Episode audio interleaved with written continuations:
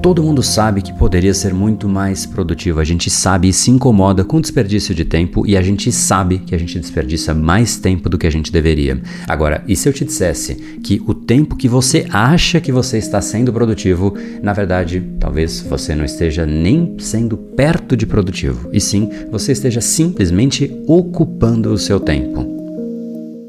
Seja muito bem-vindo ao Reprograme Seu Cérebrocast, o podcast do método que vai te ajudar a ter gestão de você mesmo, muito mais clareza de como você criou os padrões cerebrais ao longo da sua vida e, de fato, ter gestão e consciência de como você pode recondicionar o seu cérebro muito mais alinhado aos padrões cerebrais que realmente fazem sentido para que você atinja os seus próprios objetivos. No capítulo de hoje, eu vou te mostrar como talvez você não esteja fazendo um bom uso do seu recurso mais valioso, o seu tempo. Muitas vezes a gente acha que está sendo produtivo, mas no fundo, no fundo, a gente está apenas ocupando o nosso tempo. E eu quero ver se você concorda com essa percepção e quantos por cento do seu dia de fato você está utilizando de forma concreta para andar na direção dos seus objetivos. Essa é uma reflexão que é importante que você tenha. Para te ajudar nela, então, se prepara, porque essa é a discussão do capítulo de hoje.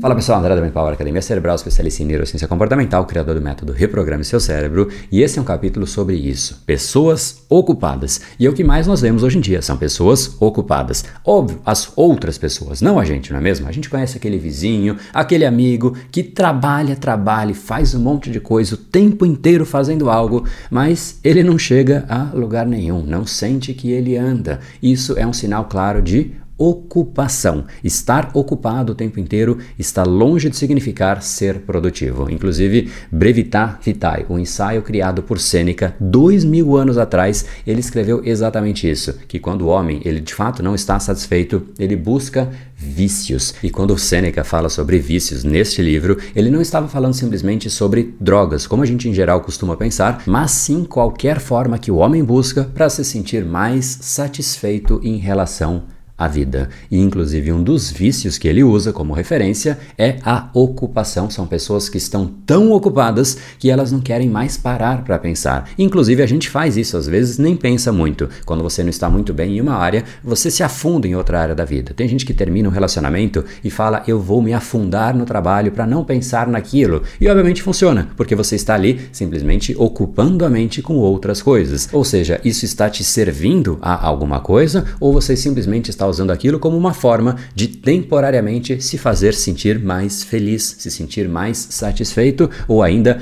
mascarar a insatisfação. Porque aqui existe uma boa distinção para a gente pensar. O que de fato faz com que a gente se sinta satisfeito? Aquilo que realmente nos preenche por dentro e que realmente faz com que a gente sinta felicidade ou mascarar insatisfações? Porque as duas coisas geram um delta positivo, ou seja, a gente sente um incremento em satisfação. Afinal, mascarar uma insatisfação gera uma temporária satisfação, e é nesse sentido que muitas pessoas simplesmente se afundam em ocupações. E para que a gente consiga entender como que o nosso cérebro vai fazendo esse jogo, muitas vezes até inconsciente, sem que a gente perceba, e simplesmente colocando a gente em situações ali que não são aquelas que a gente gostaria, que quando a gente para para olhar de longe e fala, cara, não é possível que eu estou fazendo isso. É óbvio que não faz sentido, mas a gente continua porque a gente não teve essa chance de parar e se olhar de longe. É exatamente para que você tenha a chance de fazer exatamente isso que esse canal exige. Vamos que vamos então, por que será que o nosso cérebro faz isso com a gente? Como que realmente a gente pode, em primeiro lugar, perceber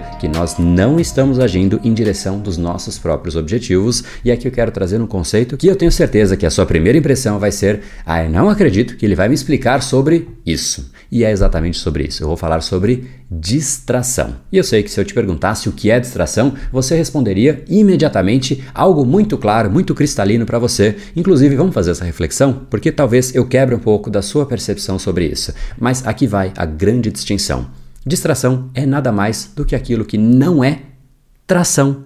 Tração e distração são opostos. O que é tração? Tração, imagina num carro que tem tração. É um carro que quando pisa ali no acelerador, ele anda porque ele tem tração. Quando um carro não tem tração, ele pode pisar no acelerador, mas ele vai patinar e patinar e patinar e simplesmente não sai do lugar, exatamente como aquela pessoa ocupada e que não é produtiva. Ela faz um monte de coisa, mas não sai do lugar. O carro está fazendo, está acelerando, está gastando pneu, gastando gasolina, prejudicando o ambiente, fazendo fumaça e tudo mais, mas não sai do lugar. É exatamente isso que é a distração. Só que muitas vezes a gente enfia coisas que soam produtivas e a gente acha que está sendo produtivo, mas a gente está se distraindo. E eu vou dar um exemplo muito clássico que eu já usei algumas vezes aqui. Na verdade, vou usar dois exemplos. Um deles é organização. A palavra organização é positiva. Eu dificilmente vou encontrar uma pessoa que vai dizer: não, organização não é bom, não é positivo, porque de fato ela é. É difícil você contra-argumentar contra uma palavra tão positiva como organização. Só que muitas vezes a pessoa deixa de fazer aquilo que ela tem que fazer porque ela vai lá e começa a organizar. E ela fala: poxa, eu tinha que fazer aquilo, deixa eu só organizar a mesa antes, deixa eu organizar as pastas, deixa eu organizar os arquivos. Eu tenho que fazer aquele projeto, mas eu queria que tudo tivesse antes para aí sim começar. E ela fica organizando e organizando e organizando e muitas vezes sequer começa. Outro exemplo, planejamento. Como é que você vai contra a palavra planejamento? É essencial você planejar aquilo que você quer construir na sua vida. Agora, muitas pessoas procrastinam exatamente aí. Parece bom, parece produtivo. Você está fazendo algo? Estou planejando. Mas fazendo algo mesmo, você está? Não, eu estou só planejando. Ou seja, planejamento é bom, mas existe um momento em que você precisa parar de planejar e começar a agir. Só que muitas pessoas acham estar ali naquele momento de produtividade. Eu estou produzindo, eu estou planejando. Mas será que de fato você não passou do ponto que já deveria estar agindo e você continua planejando ou ainda organizando? Esses são dois exemplos. Mas de fato não soa produtivo? O que, que você fez hoje? Não, eu planejei por completo um novo projeto. Ok, aí no dia 2 você faz a mesma coisa. Dia 3, semana 3, ano 3, década 3 você passou 30 anos planejando e de fato nunca começou? Neste momento, você conseguiu se tornar ocupado por 30 anos e não fez absolutamente nada que te coloque naquela direção. Neste contexto, e olha que louco isso, a organização e o planejamento foram distrações. Por que distração? Porque foi algo que te fez ficar ali simplesmente patinando sem sair do lugar. É exatamente este racional que eu queria que você colocasse agora uma luz nas coisas que você faz no seu dia a dia e que você acha que você está sendo produtivo. Porque tem uma parte do dia que a gente sabe, nessa parte eu não estou sendo produtivo.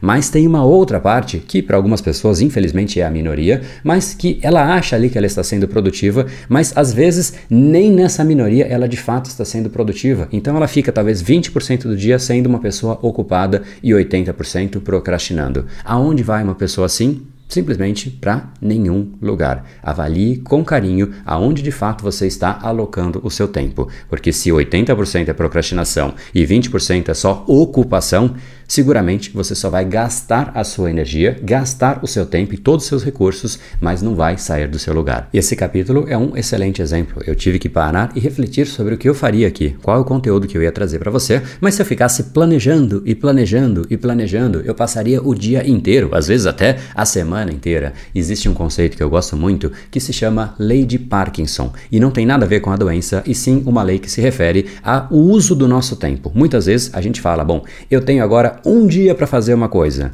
Quanto tempo você acha que você vai demorar para fazer aquela coisa? Eu imagino que um dia. E em geral, na verdade, as pessoas deixam ali os minutos finais do dia para falar: bom, agora eu tenho que fazer de fato, e ela vai lá e faz. Se você tivesse dois dias, quanto tempo você demoraria para fazer? É a mesma coisa, dois dias. E se você tivesse uma semana? Agora eu te pergunto: e se você tivesse 10 minutos para fazer aquilo?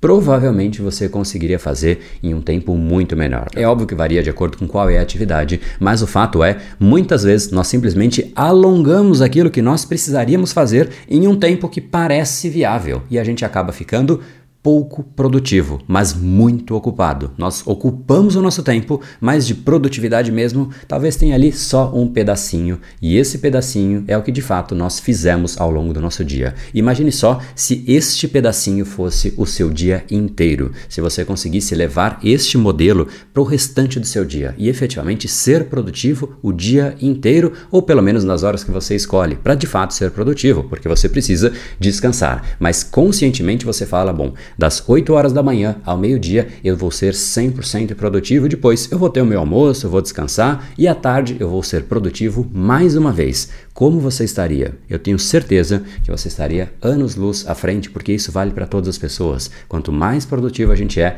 mais a gente cresce. E quanto menos produtivo, quanto mais aleatório a gente é no nosso dia a dia, mais a gente gasta a nossa energia, mais a gente se frustra, mais a gente se incomoda e mais a gente patina achando que a gente está sendo produtivo, mas muitas vezes é simplesmente um carro patinando e que não sai do lugar. Para você então evitar que isso aconteça, eu vou fazer uma aula especificamente para você aprender a direcionar o seu cérebro, direcionar o seu foco para aquilo que realmente te faz andar, para aquilo que te dá tração. E essa vai ser uma aula que eu vou te mostrar exatamente como o foco funciona no seu cérebro e como você pode sim treinar o seu cérebro para ter muito mais foco e muito mais aderência naquelas atividades que de fato você se propõe a fazer, ou seja, muito melhor e muito maior gestão de você mesmo. Então, se você se interessa por isso, entra aqui em brainpower.com.br barra aula foco. vou te mostrar exatamente na prática e ao vivo como você pode fazer isso. Então não perca, esse link aí é para que de fato você se cadastre e garanta sua vaga por lá, porque esse canal ele existe só e puramente para te servir, para fazer com que você conheça mais o seu cérebro e entenda efetivamente como você pode sim ter melhor gestão de você mesmo, para crescer, fazer as coisas de fato acontecer, para que você chegue num ponto em que começa a poder transbordar o seu conhecimento e levar tudo isso para mais pessoas, seja profissionalmente, pessoalmente, seja como projeto pessoal, mas de fato a gente começa a sentir felicidade e sentir sentido na nossa vida